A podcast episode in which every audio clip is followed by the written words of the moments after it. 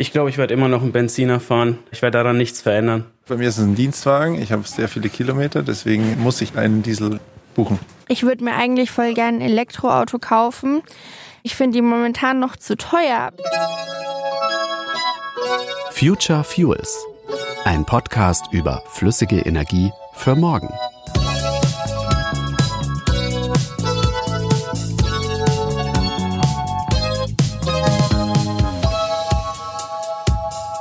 Ich tanke Benzin. Habe jetzt bewusst auf Diesel umgestellt, weil ich also einen täglichen Arbeitsweg von knapp 30 Kilometer habe. Und ich spare mir dadurch Sprit, spare mir Versicherung, aber ich bin damit zufrieden. Wo sollten diese Unmengen an Strom herkommen, um den ganzen Verkehr mit Kraftstoff abzudecken? Benzin, super. Auf jeden Fall nicht Elektro. Wenn ich längere Strecken fahren muss, dann nehme ich den Diesel oder ganz lange Strecken nehme ich die Bahn. Wenn es um unsere Mobilität geht, wird aktuell über kaum ein Thema so viel geredet wie über das Elektroauto. Nur, wenn man sich auf der Straße umschaut, dann ist das Elektroauto noch so überhaupt nicht in unserer Realität angekommen. Rund 47 Millionen Pkw in Deutschland fahren mit Benzin oder Diesel. Das sind immerhin in etwa 98 Prozent der Autos. Ohne Benzin, ohne Diesel würden wir also von heute auf morgen quasi stehen bleiben. Das heißt genauer, ohne Mineralöl würden wir stehen bleiben. Fast alle, die ein Auto haben, sind auf Kraftstoffe aus Öl angewiesen. Übrigens ja auch die vielen Millionen Haushalte in Deutschland, die mit Heizöl heizen. Aber das nur am Rande. Dass es nicht ewig so weitergehen kann, das wissen wir so ziemlich alle. Der Anteil der fossilen Rohstoffe, also Kohle, Erdöl und Erdgas am CO2-Ausstoß ist enorm. Also müssen wir den Verbrauch dieser Stoffe auf Dauer runterfahren. Aber wie wollen wir dann noch mobil sein, Waren transportieren oder unsere Wohnungen warm kriegen? Kein einfaches Thema und genau darum geht es hier. Um vielfältige Lösungsansätze und neue Technologien im Angesicht des Klimawandels. Future Fuels ist ein Podcast vom IWO, dem Institut für Wärme- und Öltechnik. Ich bin Schlien Schürmann und ich freue mich, dass Sie zuhören. Seit dem Pariser Klimaabkommen von 2016 haben wir alle ein großes Ziel. Die Emissionen von Treibhausgasen bis 2050 deutlich zu senken. Konkret bis zu 95 Prozent weniger CO2 als noch im Jahr 1990 in die Luft zu blasen.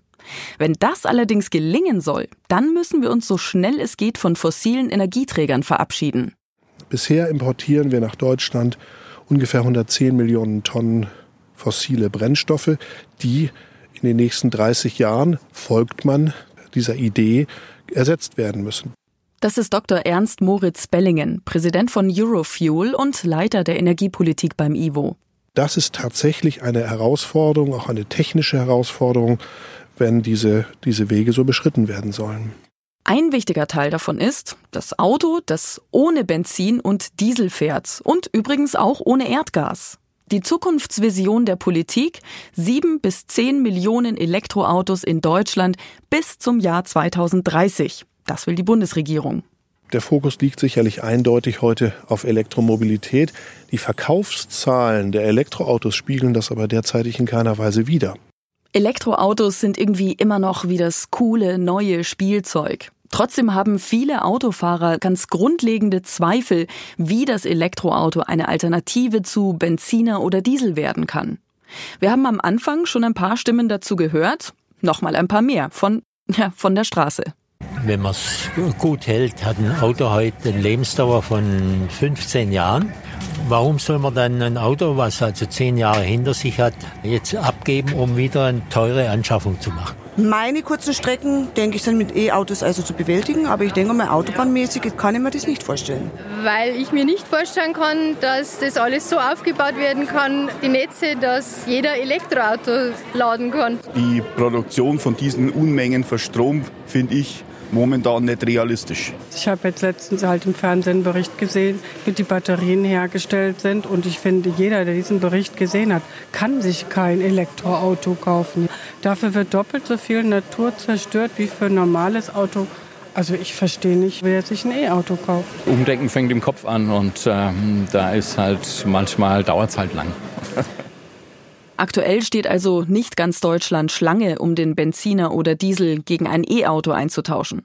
Elektromobilität ist sicher ein Teil der Lösung, aber nicht die ganze und nicht die einzige. Stattdessen braucht es vielfältige Lösungsansätze für erfolgreichen Klimaschutz. Einen Wettbewerb um die besten Lösungen fordert das IWO. Schließlich ist es ziemlich unwahrscheinlich, dass wir jeden der 47 Millionen PKWs mit Verbrennungsmotor in Deutschland auf Elektro umstellen.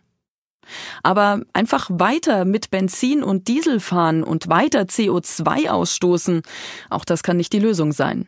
Deswegen wäre es sicherlich sehr hilfreich, wenn man Ziele erreichen wollte, wenn man nicht nur auf ein Pferd setzt, sondern parallel dazu vielleicht auch noch erneuerbare Kraftstoffe anbietet, um auch hier die Möglichkeit zu schaffen für Menschen, die bereits Fahrzeuge besitzen, also ihre Altfahrzeuge durch den Kraftstoff erneuerbar zu machen. Das war nochmal Moritz Bellingen, Leiter Energiepolitik beim IWO.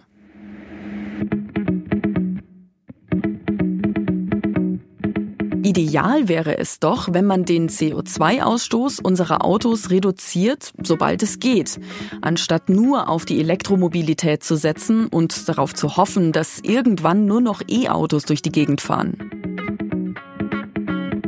Die Mineralölwirtschaft sieht als Lösung eine Technologie, die ein paar unserer CO2-Probleme lösen kann, von der man in der Debatte um Verkehr, Abgase und CO2 aber kaum was hört.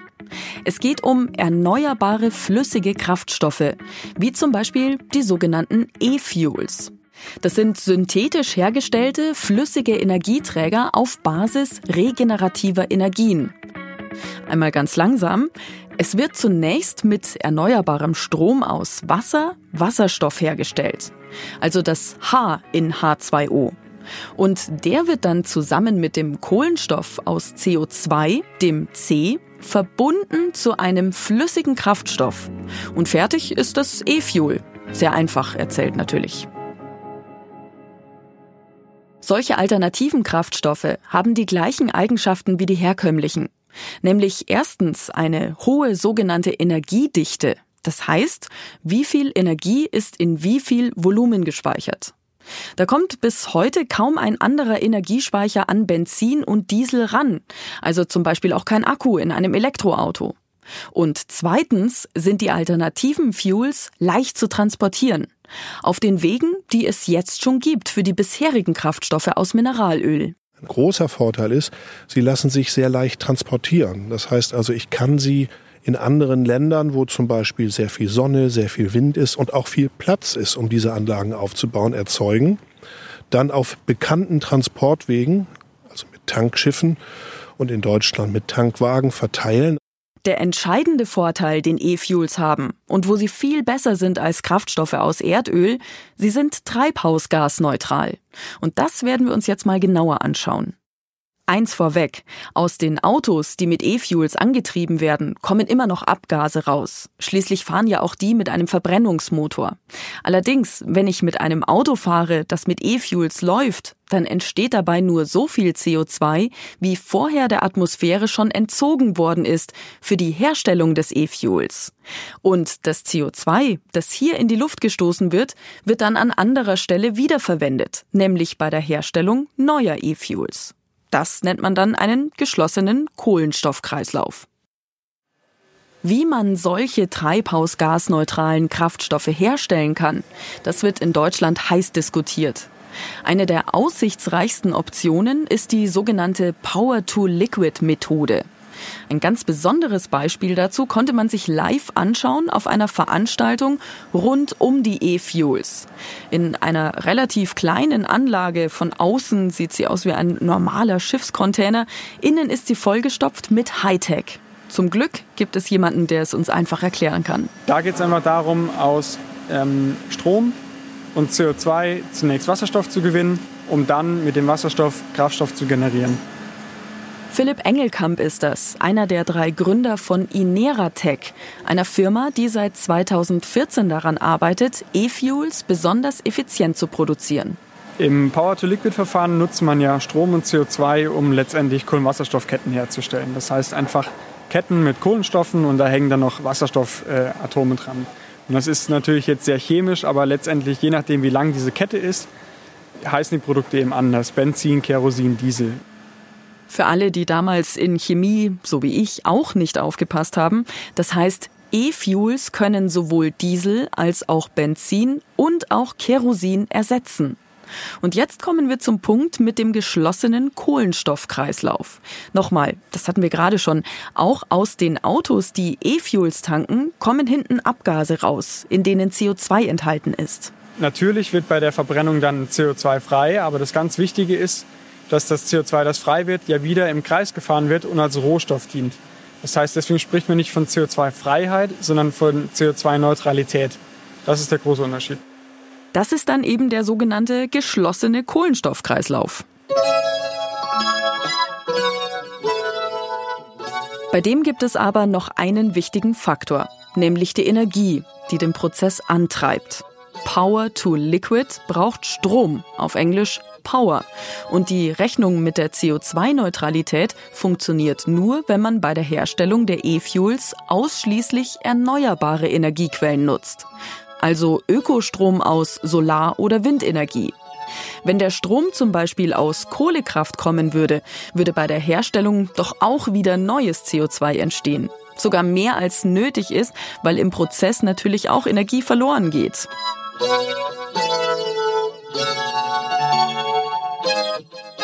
Dass Kraftstoffe wie Benzin und Diesel ein guter Energiespeicher sind, davon hatten wir ja gerade schon gesprochen. Und damit können synthetische Kraftstoffe eins der großen Probleme der erneuerbaren Energien lösen. Wie speichere ich den grünen Strom aus Wind und Sonne, damit ich ihn auch nutzen kann, wenn gerade kein Wind weht oder die Sonne eben nicht scheint? Oder wenn ich an einem Ort bin, wo es von beidem einfach nicht ausreichend gibt, um den hohen Energiebedarf abzudecken. Wie zum Beispiel hier in Deutschland.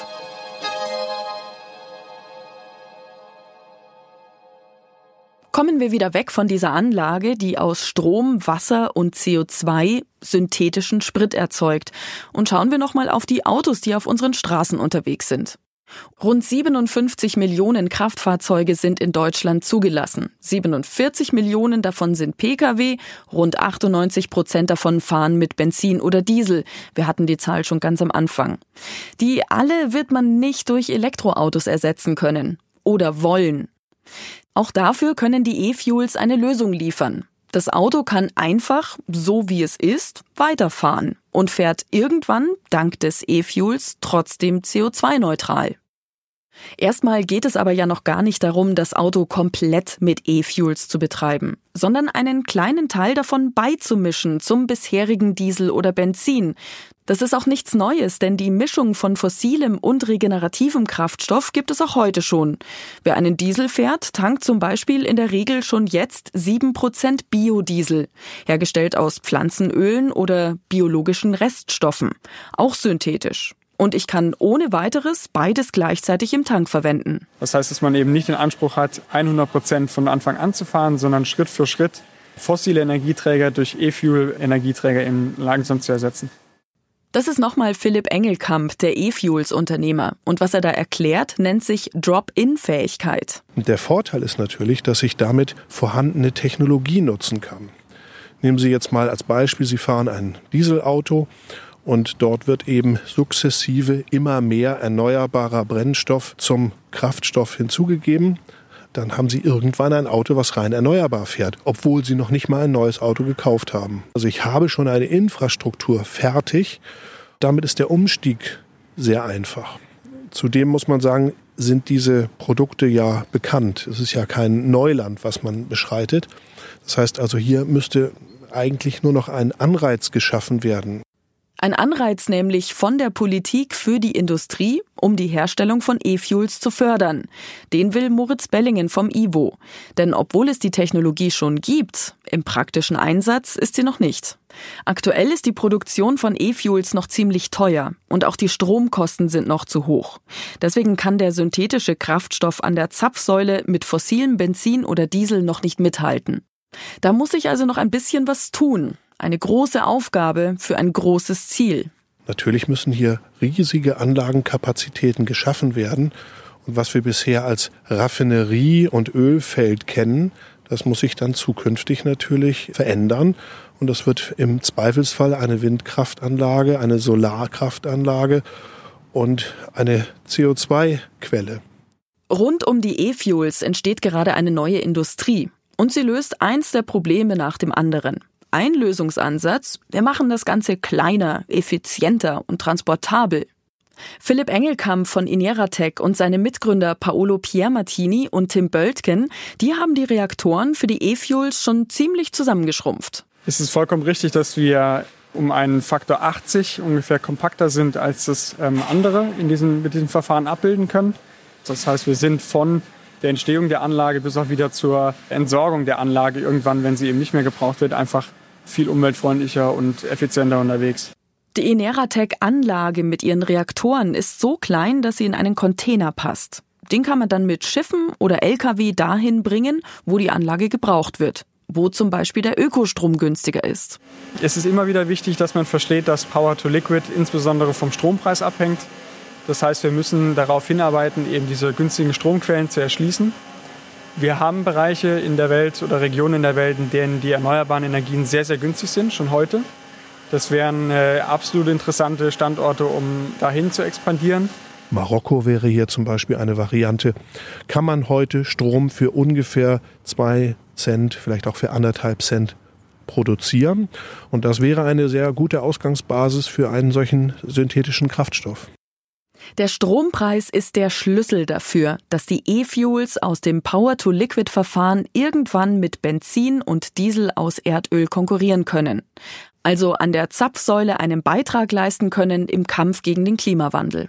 Nach wie vor gilt, dass jeder, der im Moment dieser Erde existiert, sich Gedanken macht, wie die Erde und man selbst und vielleicht Kinder und Enkelkinder auch in Zukunft ähm, lebenswert hier wohnen dürfen. Und insofern ist äh, keine Industrie der Welt auszuschließen in dem Gedanken, dass man irgendwie was Erneuerbares machen muss. Darum geht's auch in der nächsten Folge des Future Fuels Podcasts. Wir sprechen mit Adrian Willig, dem Geschäftsführer vom IWO, unter anderem darüber, welche Unterstützung E-Fuels aus der Politik benötigen, wenn ihnen möglichst bald der Weg aus dem Labor an die Zapfsäulen gelingen soll, wie weit wir da schon sind und warum es so wichtig ist, die Energieversorgung von morgen nicht nur in eine Richtung zu denken. Wir sind damit am Ende der ersten Folge des Future Fuels Podcast.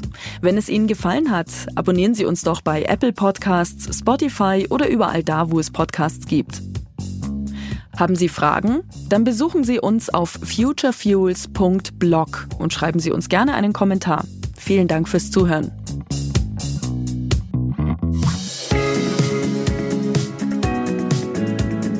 Future Fuels ist ein Podcast des IWO, Institut für Wärme- und Öltechnik, eine Einrichtung der deutschen Mineralölwirtschaft. Redaktion Olaf Bergmann, Kerstin Ketels, Rainer Diederichs. Konzept, Regie und Produktion Ikone Media. Weitere Informationen finden Sie unter www.futurefuels.blog.